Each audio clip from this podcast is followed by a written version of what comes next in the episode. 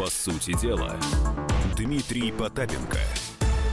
Ну что, всем доброго вечера. Это, по сути дела, я Дмитрий Потапенко, экономист-предприниматель. Никуда не уходите, потому что сейчас мы будем обсуждать главное, что касается ну, экономики простых вещей. Я взял три темы, хотя сложно сказать, какая из них а, наиболее острая, потому что, честно говоря, я вчера смотрел, а, нет, смотрел это, наверное, неправильно, слушал, как Дмитрий Анатольевич Медведев а, пообщался таки с ведущими главных СМИ. Меня не зовут, к сожалению, или к счастью, и двух сторон одновременно. Вот, э, услышал главное, что деньги есть, и Рада Зилналова, наша коллега по, э, по ведению, она сказала, слава богу. Вот это, вот это было базовое. Правда, Дмитрий Анатольевич не сказал, деньги у кого есть.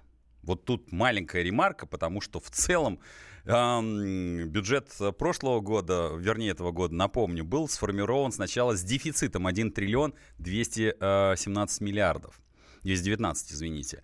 Вот. А к концу этого года уже наблюдается профицит 1,9 триллионов. А следующий год опять с профицит, то бишь денег больше 2 триллиона. Правда, хочется сказать, слушайте, ребята, а может это все, что вы напринимали обратно, там, пенсионный возраст, ну, сдвинуть в обратную сторону, там, самозанятых как-то там тоже не трогать, акцизы обратно, не? Ну, я, я так я просто чисто интересуюсь. Ну, тогда, если не, других э, мнений нет, тогда действительно. Хорошо, что у вас есть деньги, мы так за вас рады.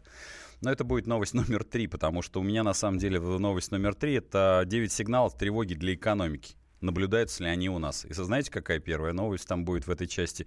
Это падение, падение платежеспособного спроса у наших граждан. Если кто не знает, он падает 4 года подряд. Но главное, что деньги есть. И вы держитесь. Можно сказать, что деньги есть, но вы держитесь. Раньше говорили, денег нет, но вы держитесь. А теперь деньги есть, но вы держитесь. В любом случае.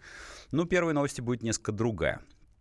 А, для разогревки, так скажем. А, у нас а, есть, у российских губернаторов появится новый KPI, такое красивое слово. Ну, в общем, те, у них появится новый отчетный показатель. KPI, конечно, красивое слово, кратко пишется, но отчетный показатель, мне кажется, будет более понятен. Хотя, с другой стороны, главы регионов будут отвечать за выполнение президентского указа по вводу 120 миллионов квадратных метров нового жилья в год. Сейчас 25% всей стройки обеспечивают 5 регионов. Это новость номер раз. Вторая новость, не, бесспорная. Почему не бесспорная? Потому что на ней будет много столкновений. Разрешат ли больницам закупку иностранных лекарств?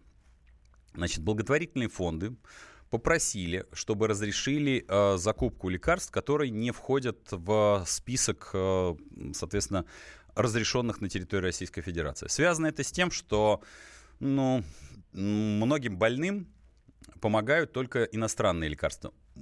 Реально это так, нереально. У нас будет как раз два мнения, как за, так и против.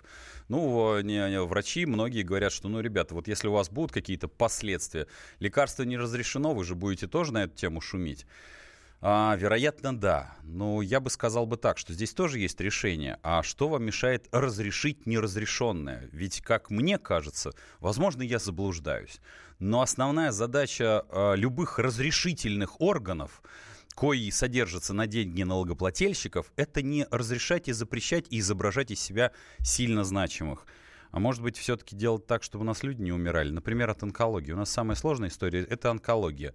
Дозванивайтесь, и 967-297-02 – это WhatsApp, куда можно барабанить а, свое мнение по этому поводу. Потому что онкологических ситуаций, когда вы а, в открытую врачи вынуждены говорить, ну, вернее, как в открытую, по-тихому вынуждены говорить, что покупаете препараты не российские – ВОЗ и Телега. 967-297-02, либо напишите, опровергните всю эту историю. Это вторая новость. Ну, а третью, как я уже говорил, это да, то, о чем можно рассуждать долго, но, тем не менее, это имеет место быть. Да, по поводу доходов населения, которые падают, компании исчезают больше, чем появляется, долгов о которых мы говорили, я уже говорил в эфире, что россияне становятся заложниками просто того, что берут кредиты для того, чтобы просто выживать. Ну и далее везде. Налоговый прессинг. Это все в третьей части, в четвертой даже части мы это обсудим. Поэтому сейчас мы переходим к первой части, о которой я вам говорил. Итак, квадратные метры губернаторам вводят э, те самые отчетные показатели по тому, сколько они введут в строй. В правительстве обсуждается возможность установки целевых показателей для губернаторов по выполнению национального проекта «Жилье и, городские, и городская среда». Такие планы э, озвучил Виталий Мутко. Э, Виталий Мутко прекрасно разбирается в спорте. Э, у нас э, отличные спортивные достижения. Let speak from my heart. Э, с ним может только конкурировать на бензя. Э, собственно говоря, highly likely, поэтому учите английский по Виталию Мутко и на бензе. Вот, он э, курирует сейчас на этот национальный проект, озвучил на селекторном совещании с представителями строительных блоков регионов на прошлой неделе. Этот нацпроект подготовлен в рамках майского указа президента Владимира Путина. Ну, у меня на связи есть человек, который в этом понимает больше, чем я. Потому что надо же понять, а зачем вот эти отчетные показатели? Ну, введем мы эти мощности. А что с этими, ну, вернее, с этими квадратными метрами-то делать? Мы людей-то туда заселять будем? Или мы строим ради того, чтобы строить, а потом такие мертвые города стояли? Или продавать их по запредельной цене? А, кстати, еще напомню, к нам регулярно дозваниваются в эфир, и люди говорят, когда у них изымают земли, то им такую компенсационную стоимость выставляют. О, там просто кино и немцы. У меня на связи эксперт РАНХИКС Игорь Александрович Кокин. Игорь Александрович, добрый вечер. Добрый вечер. Смотрите, ну вот этот строитель, так называемый строительный минимум с, для губернаторов. А, что он и для чего? И, ну, как бы это... Давайте по-простому. Простому гражданину. Чем это грозит или, наоборот, это счастье-счастье, и вот э, надо пи- пить шампанское и фанфары? Понятно. А, ну, давайте начнем с того, что у нас э, для осуществления строительства вообще, угу. да, а, необходимо очень, очень много решений очень многих вопросов. Это и выделение земельных участков, это и подключение к различной инфраструктуре коммунальной сети, там водоснабжение, электроснабжение. И э, мы уже много лет говорим о том, что эти вопросы, как бы это помягче сказать, ну, крайне так, коррупциогенный, вот хм. да, такое слово выдвину, как, да? как, вы, как вы мягенько, так прямо, да. Да, я вот так вот мягенько, да. Отлично. Ну, все-таки я же в прямом эфире. Согласен, вот, согласен. Гру грубее сказать. Да. А, и э, понятно, что цена жилья, современная цена жилья, в значительной степени связана именно вот с этими предварительными затратами. Ну, потому что когда застройщику говорят так, тебе вот, чтобы подключаться к сетям, например, не знаю, там, водопроводным, надо uh-huh. за 10 километров кинуть трубу, но он говорит, ладно, за 10 километров, только я все это заложу в стоимость э, квартиры. Uh-huh. Понятно, что цена квартиры будет достаточно высокая. И чтобы с этим бороться, президент вот в своем майском указе и поставил задачу правительству, чтобы м, упростить, во-первых, процедуру выделения участка, упростить процедуру предоставления подключение к коммунальной инфраструктуре, а там же еще и платить надо большие деньги. Uh-huh. А, а чтобы губернаторы особенно не э, как это сказать, не, не, не мангировали своими обязанностями, uh-huh. вот предложено в качестве показателя э, вот вопрос именно связанный с количеством вводимых в эксплуатацию квадратных метров, то есть фактически сколько будет введено, а, так ты губернатор хорошо поработал или плохо поработал. Mm-hmm. Но, конечно, при этом остается вопрос стоимости этого жилья. Это второй вопрос, который также а, поставлен как задача в указе президента обеспечение доступным жильем, именно бюджетным, бюджетным, что называется, да, и mm-hmm. тут немножко другие уже задачи, и друг, другая сфера. Это вопрос компенсации, вопрос понижение ипотечной ставки или компенсации, но это тоже ведение губернаторов, потому что они тоже могут из тех средств, больших средств, которые сегодня выделяются на как раз эти вопросы в бюджете федеральном, они могут кое-какие средства, в общем, выделить на помощь э, тем покупателям, которые это жилье будут покупать. Понял, понял. Спасибо. Ну, хорошо, хоть вкратце мы обрисовали э, эту историю. У меня на связи был эксперт РАНХИКС Игорь Александрович Кокин. Ну, что могу сказать? Очень хочется все-таки увидеть это все в действии. Понятно, что отчетные показатели поставят. Другое дело, кто их будет выполнять, а самое главное, попадет ли это в карман потребителю. До встречи. По сути дела, Дмитрий Потапенко. Товарищ адвокат! Адвокат! Спокойно, спокойно. Народного адвоката Леонида Альшанского хватит на всех. Юридические консультации в прямом эфире. Слушайте и звоните по субботам с 16 часов по московскому времени.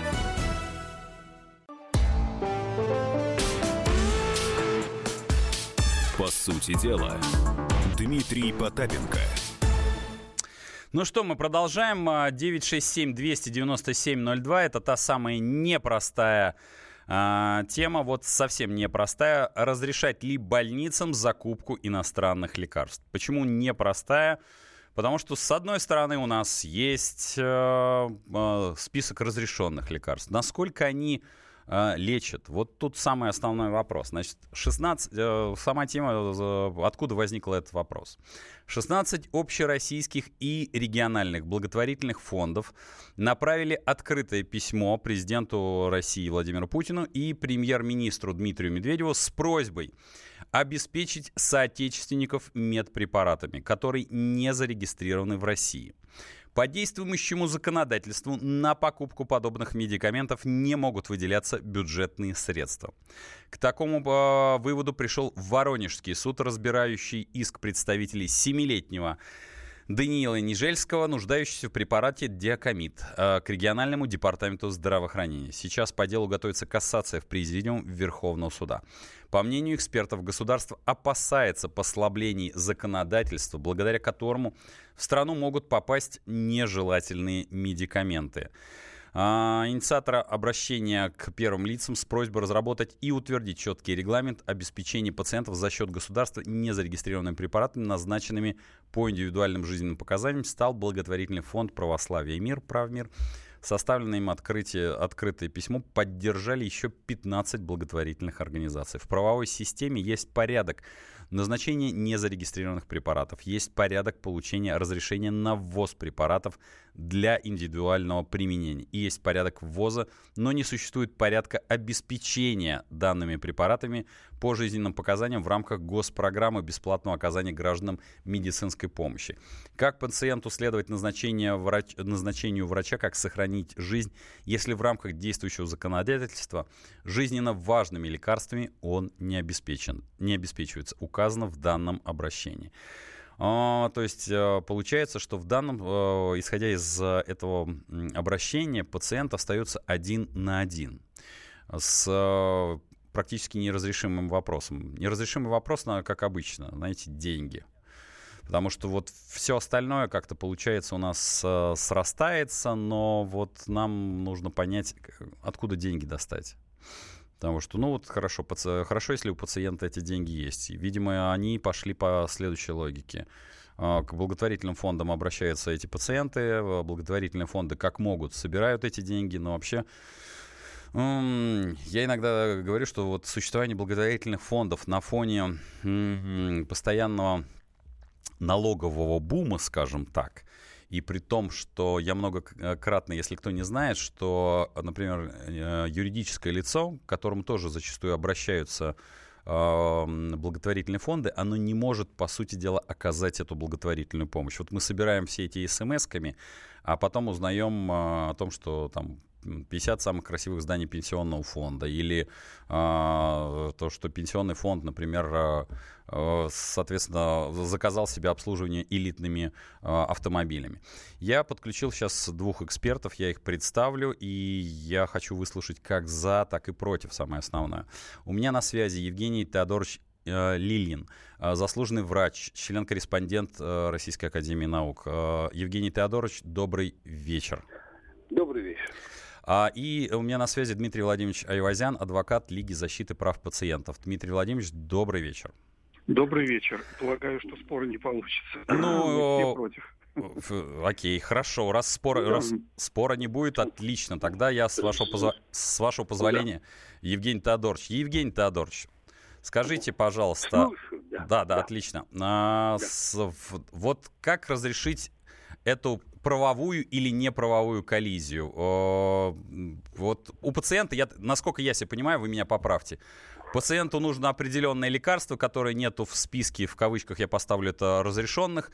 А, но самое основное, он может его купить самостоятельно, завести его может, а, но у него на это нет денег. Как бы, если была волшебная палочка у вас, как бы вы это решали этот вопрос? Вы знаете, чрезвычайно интересное положение и вами озвученное. Угу. У пациента нет денег, он покупает лекарства и привозит и пользуются им. Угу. Если нет денег, то, стало быть, нет лекарства. Например... Поэтому начнем с того, да, давайте. Да, начнем все-таки с того, что в России абсолютное большинство лекарств имеет э, действующее начало импортное. Угу. И э, нашими являются наполнители этого лекарства, как правило. И поэтому все, что практически использует наш человек, оно имеет, к сожалению, я подчеркиваю это слово, угу. импортное начало. Но, тем не менее, если человек нуждается в каком-то лекарстве, которое не зарегистрировано uh-huh. в установленном порядке в Минздраве России и в Фармкомитете, вся ответственность за его использование ложится на человека. Угу. Потому что во всех странах принято, что те лекарства, которые не используются в дальнем стране, должны быть зарегистрированы. Это что значит? Это не просто бумажка, это проверка лекарства на его исходное начало, на его действенность, на его необходимость при данном заболевании и так далее, и так далее. Это осуществляют компетентные органы Минздрав и фармкомитет. Угу. Еще есть фармакопейный комитет, который дает инструкцию к тому, как пользоваться этим лекарством. Фирмы не всегда готовы тому, чтобы заплатить серьезные деньги за регистрацию этого препарата. Вот и все. Тут все крайне просто. Поэтому если лекарство используется без соответствующих разрешений, повторяю, ответственность на пациенте. А вдруг он, э, не дай бог, себя плохо почувствует, угу. или еще более, не дай бог, помрет. Умрет, понятно, да. А ты используешь это лекарство. Значит, ну, тут при чем здесь органы здравоохранения.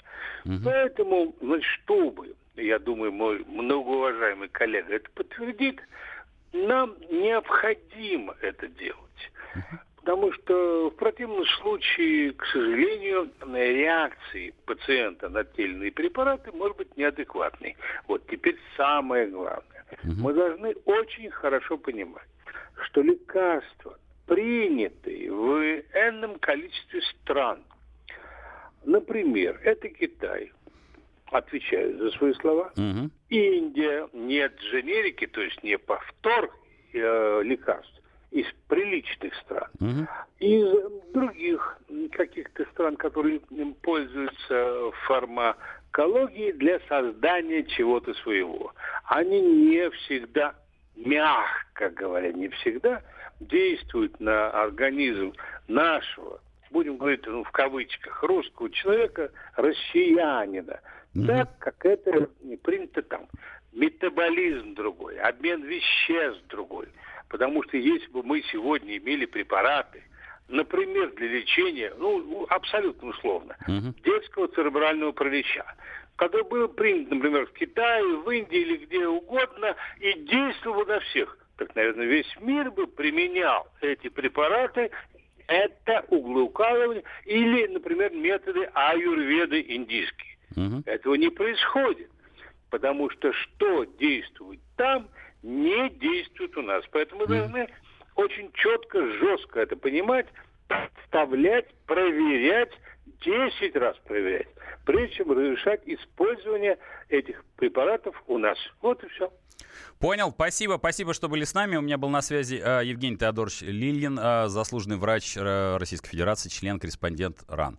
Дмитрий Владимирович, Слышите нас?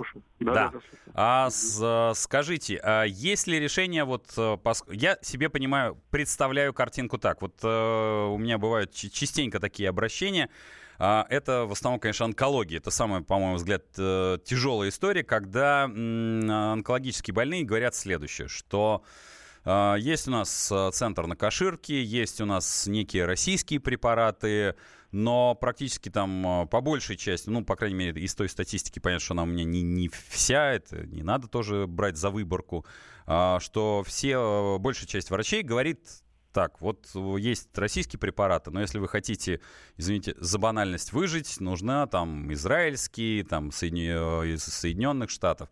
А, но они не входят а, в список, потому что вы там, условно говоря, 10 капсул себе купите, а вот дальше, ну, понятно, у пациента перестают существовать деньги, потому что они стоят как крыло от Боинга. На ваш взгляд, волшебная палочка у вас в руках, я вот вам ее отдал. Как бы вы решили этот вопрос именно вы лично, персонально? И вот, вот именно волшебная палочка, не Э, что нужно сделать, чтобы можно было из бюджета получить доход?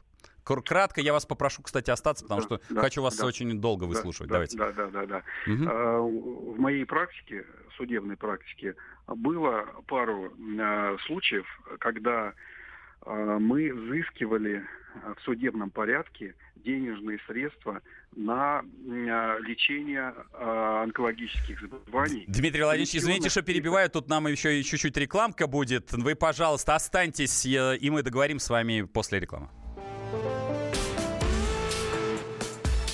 По сути дела, Дмитрий Потапенко – The time for empty talk is over. We will make America great again. Это все мы слышали. А что на самом деле происходит в США?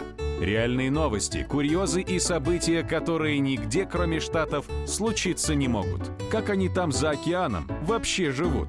Разбираемся в программе «Не валяй дурака Америка» с Марией Берг и Александром Малькевичем. Слушайте и звоните по понедельникам с 12 часов по московскому времени. По сути дела, Дмитрий Потапенко. Ну что, я продолжаю очень непростую тему. Почему она очень непростая? Потому что, по сути дела, это жизни пациентов. Это наши с вами жизни. Вот я рассказываю истории, когда ко мне обращаются, там а, именно вот э, в основном попадаются онкологические больные, которые говорят, вот ситуация такова. Значит, мы э, прошли там химиотерапию или там какие-то иные процедуры, и нам нужны лекарства, э, блокаторы. Я не очень, к сожалению, там владею совсем терминологией, все-таки я экономист. Сейчас мой эксперт меня там немножко поправит. И нам врачи рекомендуют, если вы хотите, говорят, выжить, вы должны использовать зарубежные лекарства. Но, э, там, на, условно говоря, на один курс им хватает денег, а потом, поскольку эти лекарства стоят реально очень дорого, они пытаются обратиться к э, бюджетному финансированию. И здесь возникает проблема, собственно говоря, в которой мы пытаемся разобраться.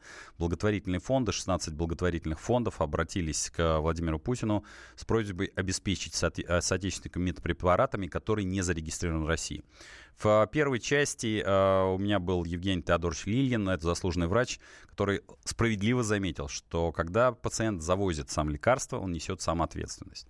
Э, осталось понять вопрос, а теперь как это все как нам выжить? Вот чтобы э, выжить во всех смыслах, потому что если нет денег, ну один ты курс пролечил, а потом что, помирай дальше.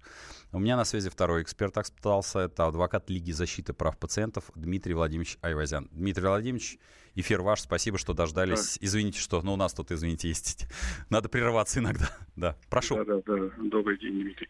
А, я с Евгением Теодоровичем не совсем согласен, вернее, совсем не согласен. Давайте. Когда его посыл, а, если незарегистрированный препарат сам применяет, то риск берет на себя. Дело в том, что вот по этому конкретному случаю, uh коротко, что в СМИ, а, значит, там, во-первых, лечащий врач неоднократно uh назначал именно этот препарат. Просто uh там альтернативы нету. А потом были комиссии врачебные, которые также э, выставили этот, э, так скажем, редкий, э, редкий диагноз и рекомендовали именно этот препарат, никакой другой. Поэтому э, вот посыл, когда вы несете, не совсем верный. Mm-hmm. Если врач берет на себя ответственность и э, обязанность наблюдать, курировать больного, то врач несет ответственность, а не пациент. Mm-hmm. Поэтому э, здесь э, надо именно так акценты ставить. Другое дело, что э, действительно есть препараты, которые просто огромные денег стоят. Угу.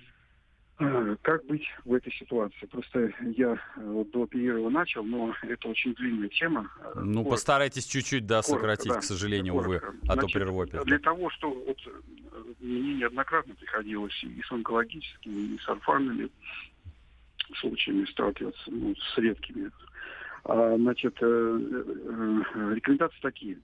Значит, э, желательно собраться нескольким страждущим, uh-huh. ну, лицам, которым нужны эти препараты, показаны, у которых есть медицинские документы, uh-huh. хотя бы двое-трое, и а, нанимать юриста, адвоката или самим, а, значит, и направлять иски в суд.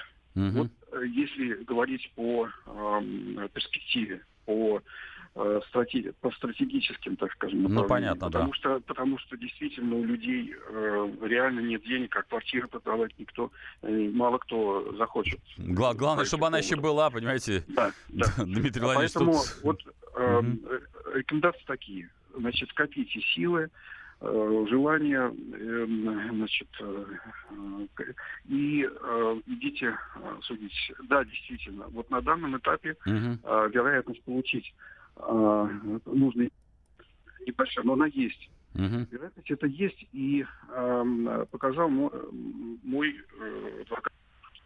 Угу. Мы действительно отсуживали бюджетные, ну, региональные, так скажем, деньги, mm-hmm. которые были э, в бюджете в здравоохранении на э, лечение онкологических больных. Mm-hmm. Потому что были показания, потому что это жизнь необходимая данных конкретных. Ну, mm-hmm. У нас были группы. То есть вот э, несколько людей, которые собирались и подавали иск. Поэтому это это очень важно. Дмитрий Владимирович, извините, что перебиваю. А правильно да. я понимаю, что, ну, э, вот мы сейчас, по сути дела, с вами такую инструкцию. Вот объединились два человека, э, предположим, с похожими заболеваниями. Они подают иск. Э, э, тут же основная задача это получить из Минздрава деньги для вот этой всей, э, для продолжения терапии. Ну, это... это технические вопросы. Конечно, нужно э, какую-то минимальную получить формальные ответы ага. отказ там, в связи с тем, что э, в бюджете нет денег, там еще какие-то дурацкие ответы. И после этого уже будет формальное основание направлять иск в суд для того, чтобы обеспечить свое лечение. Потому что у нас есть законы, у нас есть конституция, в конце концов. Uh-huh.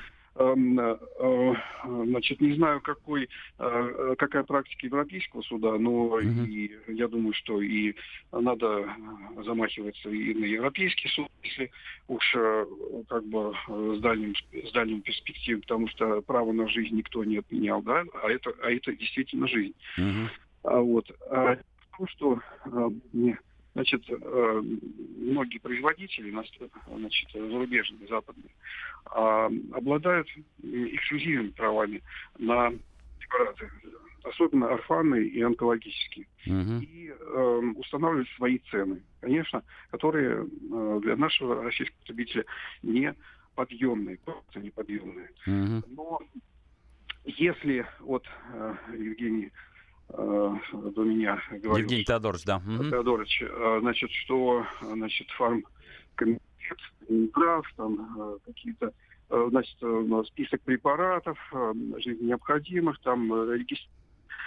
Дело в том, что э, вот в этот список-то попадают не только э, лекарства с действующими э, началами, которые необходимы, но э, не попадают лекарства и по тем э, причинам, что очень дорогие. Ну, понятно. Э, да, действительно, есть э, монополист, И наш Минздрав просто не обладает ни финансовыми, ни моральными чтобы этот препарат, хотя он нужен, хотя uh-huh. он для конкретного, например, орфанного заболевания, он необходим, но его не включат в разрешенный список, потому что э, как только его включат, э, uh-huh. региональные э, финансирование просто разорится. Вот, э, к примеру, вот у меня было дело в Смоленской области, uh-huh. так там э, группа из семи человек, э, там саркома, как, как, какой-то вид саркомы, uh-huh значит, э, значит, для годового лечения они выбрали бы весь э, бюджет медицинский а, региональный. А, просто вот физически у них нет денег, понимаете, вот Понятно. у регионального бюджета. Поэтому они и сопротивляются. Поэтому здесь вопрос о деньгах. Э, и, ну, а как из этого выходить? Ну вот никак не выходить. Или копите. Действительно, я сталкивался э, с врачами, правильно вы сказали, и в Блохина, в центре онкологическом, и с другими онкологами. Все как один говорят. Значит, хотите хорошее качественное лечение, забудьте э, про отечественные препараты. К сожалению, это так. И не только онкологические, э, ну, но понятно. и другие э, которые требуют высокотехнологического оборудования для их производства. Угу. Понятно. Понятно. Спасибо. Спасибо, что были с нами. У меня был на связи Дмитрий Владимирович Айвазян, адвокат Лиги защиты прав пациентов. Так, ну что я могу сказать? Судя по всему, для того, чтобы разрешить эту проблему, если у нас есть дефицит, а в данном случае я наблюдаю реальный дефицит э, этих препаратов, Дорогие правители, очень хочется, чтобы вы поменяли несколько другую историю, не распределяли бюджеты, а у вас есть э, другие методы регулирования. Правда, это залезание практически в ваш карман. А это означает следующее. Что бы делал бы я, если бы у меня была такая возможность? Это значит, что снижение таможенных платежей на ввоз этих лекарств, если он таковой есть. Любых акцизов, любых налогов, любых э, сто, платы за любые так называемые сертификационные идеи, э, э, мероприятия. Более того, э, скорее всего, даже может быть и отмена части этих сертификационных мероприятий по причине того, что объясните мне – это у нас сплошь и рядом. Знаете, что такое лицензирование и сертификация? Это скрытое налогообложение. Но если в других э, царствах, государствах хорошо, я, Азия — это друг, другой генотип. Но если в европейских государствах уже сертифицировали эти продукты, зачем у нас сертификационные органы работают? Мы э, прямо так э, точно говорим, что наши сертификационные органы всем органам сертификационные. Так что же наши тогда сертификаты не принимают на Западе? А напомню, что если мы снизим эти издержки, они опять-таки лягут в снижение цены. У вас есть вообще инструментарий для этого. Другое дело, захотите ли вы его применить? Вы же в эту секунду и перестанете быть властью, потому что так-то вы милуете и э, жалуете, а так придется, как говорится, отказаться от этой части. Ну что, я перейду к следующим э, новостям, потому что их надо точно обсуждать. Дмитрий Анатольевич Медведев э, пообщался с э, лучшими ведущими э, новостных программ программ. И вот он там много чего сказал. Он сказал, что э, премьер-министр Дмитрий Анатольевич Медведев говорит о достижении за э, в январе, э, октябре роста ВВП в 1,7. То есть прогноз правительства не оправдался даже согласно официальным отчетам. Оценки роста ВВП на 2019 год разнятся от 1 до полутора процентов. Глава правительства аккуратно обошел этот момент, сказав, что рассчитывает выйти на рост в 2% в 2020 году. В 2019 году уже даже по официальным данным рост составит около 1,3%. Эксперты сходятся во мнении, что рост будет близкий, вблизи 1%, если вообще сможет эту планку превысить. Знаете, какой рост испанской экономики? В этом году 2,7, а в следующем 2,4. У меня есть звонок. 80... А, Сулейма, добрый вечер, слушаю вас. Алло. Добрый вечер. Да, да, по поводу лекарств, слушаю вас, да.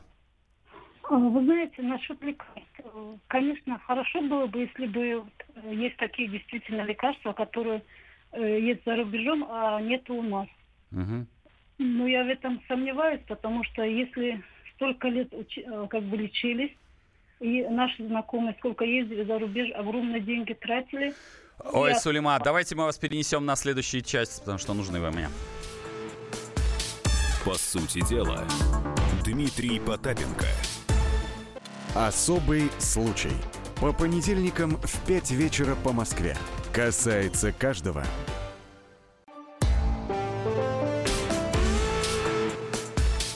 По сути дела, Дмитрий Потапенко. Ну что, мы продолжаем программу «По сути дела». Мы говорим о лекарствах и вот, об обращении 16 общероссийских региональных благотворительных фондов, которые направили открытое письмо в президенту Владимиру Путину. Дозвонилась Сулейма из Казани. Добрый вечер. Из Ставрополя, извините, Сулейма, добрый вечер. Слушаю вас, к сожалению, да, время. Слушаю вас, да. Угу. Ну, насчет лекарств. Конечно, не дай бог попасть в такую ситуацию. Угу. Родственников заболел. Но были случаи, когда покупали за свой счет, за рубежа приносили, огромные деньги тратили, угу. и в итоге ничего как бы не помогало. Конечно, я не верю, что Минздрав будет просто так это все проводить. Угу. И я не верю, что простой человек, допустим, я в деревне, что мы получим именно, именно это лекарство. Угу. Потому что все здесь денег ничего не шевелится. Хорошо уже мы знаем. Угу. Если кому-то поможет, конечно, я бы хотела, чтобы это помогло. Угу. А то, наверное, скорее всего, отмывание денег только и все. А, насчет онкологии, ага. посмотрите, моей маме 80 лет и 83, то есть она как бы у врачей бывала очень редко.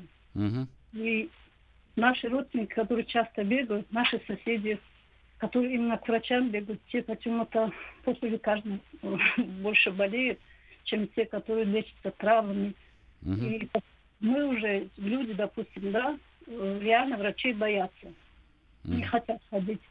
Я лично не верю ни одному врачу. Ну, по целковому верим, но и то не верим, потому что не помогает это все. То, что они выписывают, все дорогое выписывают, все я-то знаю, советскую медицину я купила все энциклопедии. Mm-hmm. Я уже как-то начинаю разбираться.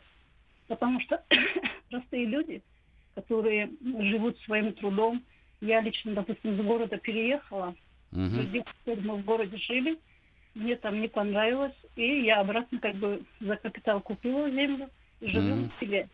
Вот. У нас один врач, и то, наверное, скоро закроют нашу больницу, хотя, может, и не закроют. Но угу. факт то, что простые люди этого не получат никогда. Понятно. Спасибо, спасибо, что дозвонились до нас. А, а, Владимир, слушаю вас. Добрый вечер. Здравствуйте. Привет, во-первых, всем работникам радиостанции «Комсомольская правда». Mm-hmm. Но проблема у меня такая. Вопрос сейчас как раз про лекарства. В Вологде не выдают mm-hmm. инсулин диабетикам. Угу. В аптеке нет, в аптеке нет. Это уже второй месяц. Проблемы такие дикие. И это всего лишь инсулин. И это всего лишь инсулин, да.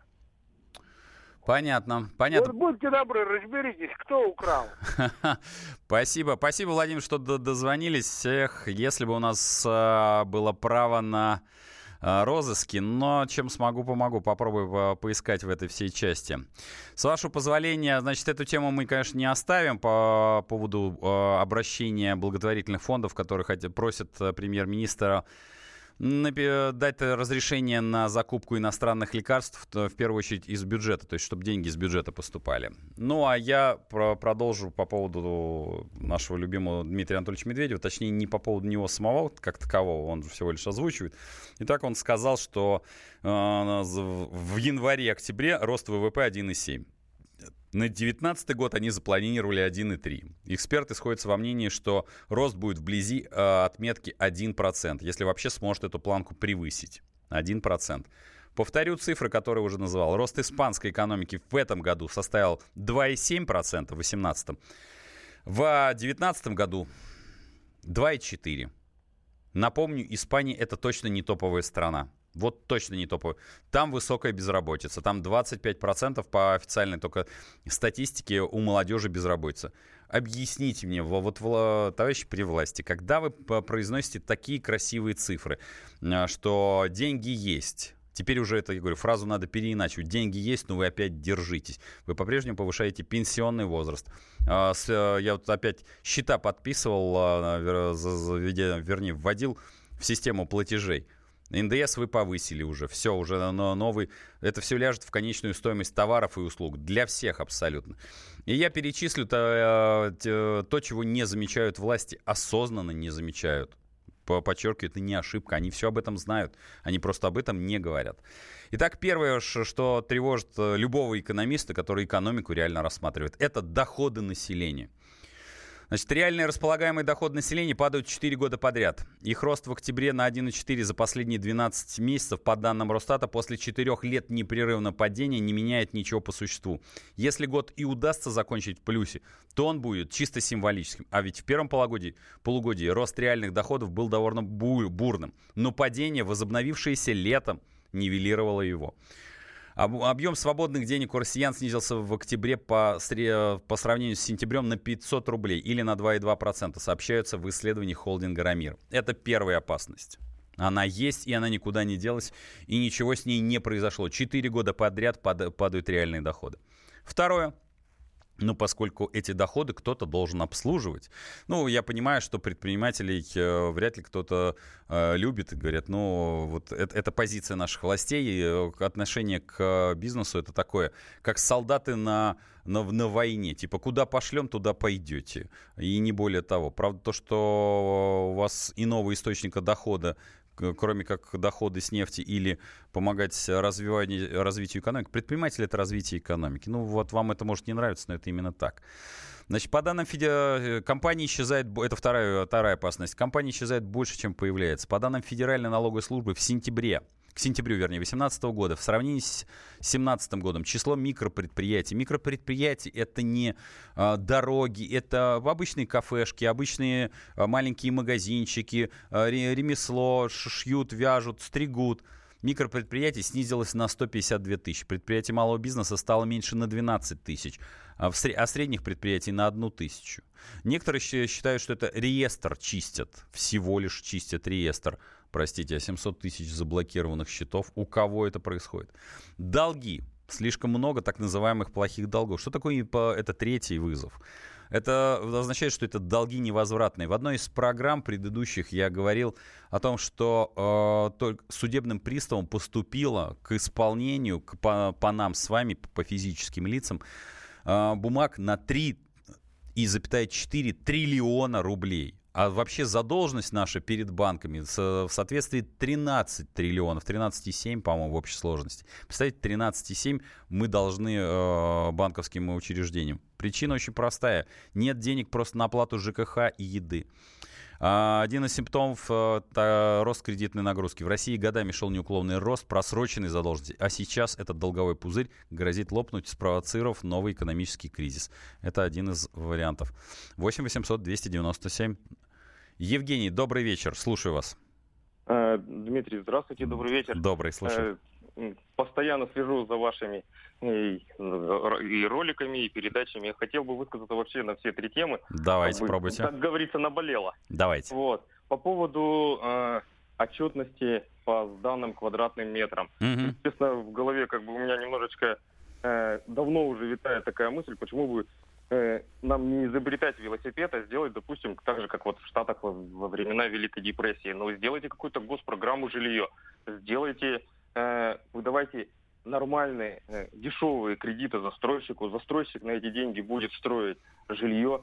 Ну, то есть это должно быть массово по всей стране. Угу. Соответственно, э, и сама стройка, она, грубо говоря, и экономику вверх всколыхнет, потому что понадобятся и стройматериалы, угу. арматура, спецтехника и все остальное. Не надо и что-то изобретать новое. Надо идти по той дороге, которой уже все шли. Mm-hmm. Это первый вопрос. Ну и э, человек будет привязан, то есть он будет платить ипотеку он, э, разумно, он будет зарабатывать, потому что также будет работать на том заводе, который там ту же спецтехнику производит или еще что-то. Ну и вот. По поводу лекарств. Угу. Э, тут столкнулся с небольшой такой вопросом. Э, не проблема. Мы приехали в стоматологию ребенку вырывать молочный зуб. Чтобы mm. вырвать молочный зуб, э, врач при нас 6 бумажек заполнил. Ух ты ж. Ну, э, они, врачи занимаются э, э, лечением, либо они занимаются, уже перешли в разряд журналистов и начинают писать. Писаниной просто, да. Писаниной просто. А да, и, и может как-то цинично еще прозвучит. Вот сейчас они хотят, вы озвучили о том, что по поводу лекарств. Mm-hmm. Но рассмотреть такой вариант. А какое количество лекарств скажем так, они хотят в Россию запустить, даже если у них получится, mm-hmm. и, и все. Из скольки больных они, грубо говоря, этими лекарствами смогут вылечить. Может, это будет минимальный процент, там, не 100%, может, это будет вообще 2% от всех угу. заболевших в России. И есть ли смысл такие подуки делать? Конечно, это может быть цинично, извините меня, конечно. Нет, это нормально, Но... Евгений. У нас, как вы знаете, на моих программах, где бы это ни было, полная демократия, вы высказываете любое мнение. Оно, это, это важно, крайне важно. Понятно. Спасибо, что дозвонились. Я, э, с вашего позволения, поскольку тут осталось немало времени, прокомментируйте э, слова Медведева о высоких зарплатах. Мы видим протесты во Франции. Хорошо нефтяникам вовремя, как в кавычках, дали по ушам. Если бы у нас э, не дали, то была бы такая же фигня. Ощущение, что знали и вовремя постраховали. Значит так, вообще протесты это нормально. Поэтому помните, это, это нормальная гражданская активность. До встречи через неделю. По сути дела, Дмитрий Потапенко. Гав! Гав-гав! Чего? Чего тебе? Тише! Я придумал секретный язык. А зачем секретный язык, а? Чтобы мы могли разговаривать, а нас никто не понимал. Учитесь понимать своих питомцев. В эфире радио «Комсомольская правда» советы ветеринара Ильи Середы. Слушайте программу «Вот такая зверушка» каждую субботу с 5 вечера по Москве.